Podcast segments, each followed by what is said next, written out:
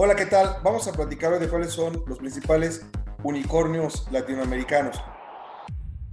Eh, ¿Has oído tú alguna vez hablar de lo que es una empresa unicornio? ¿O, ¿O, qué te imaginas cuando escuchas esa empresa unicornio? Si bien es cierto que en la mitología el unicornio es un ente fantástico con especial resistencia a la magia, en el contexto empresarial su significado cambia totalmente. Un unicornio hace referencia a aquellas compañías que consiguen un valor superior a los mil millones de dólares en su etapa inicial. Aprovechando las nuevas tecnologías para innovar y ofrecer servicios, su crecimiento es exponencial y parecen ser compañías imparables. La mayoría de estas empresas no superan los 10 años de antigüedad, pero han logrado valuaciones superiores al billón de dólares, a los mil, a mil millones de dólares. Su advenimiento ha significado, sin duda, un impacto en las economías mundiales y en las formas de consumo. Estas empresas suelen considerarse increíbles, casi fantásticas, y algo que muchos anhelan ser. De ahí su nombre, que hace referencia a un unicornio. Pese a sus características, este tipo de compañías son una realidad y forman parte de la fuerza que mueve el mundo de los negocios. En los últimos 12 años, la cifra de unicornios ha aumentado de 200 a más de 400 compañías unicornios. De acuerdo con CB Insights, hasta junio de 2020 existen 478 empresas unicornio alrededor del mundo y entre todas suman un valor de 1.500 billones de dólares.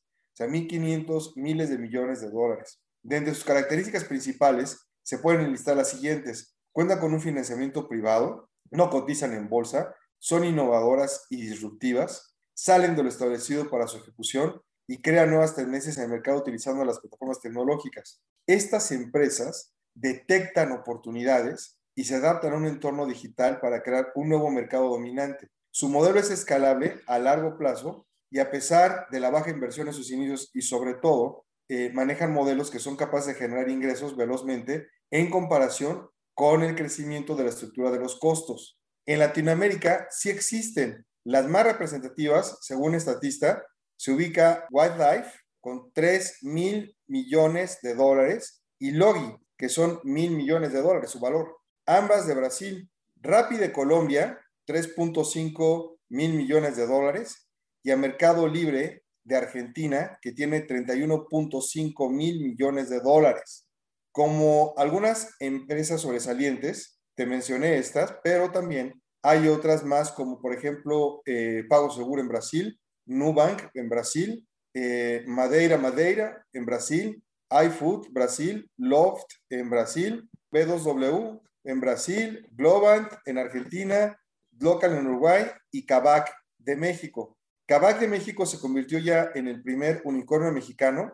Kavak cuenta con un modelo de negocio muy interesante porque es un negocio digital disruptivo basado en la adquisición de autos a particulares para posteriormente reacondicionarlos en sus propias sucursales y ofrecerlos para la venta al público. Es evidente la concentración de empresas unicornio está en Brasil, no hay duda.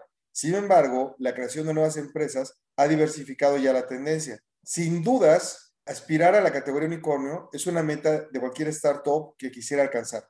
No solamente por tener un gran valor en el mercado, sino por hacer una diferencia importante en el mundo, como lo hizo en su momento Uber o Airbnb. Esperemos que pronto podamos ver en nuestro México más startups que puedan entrar a este selecto grupo de empresas.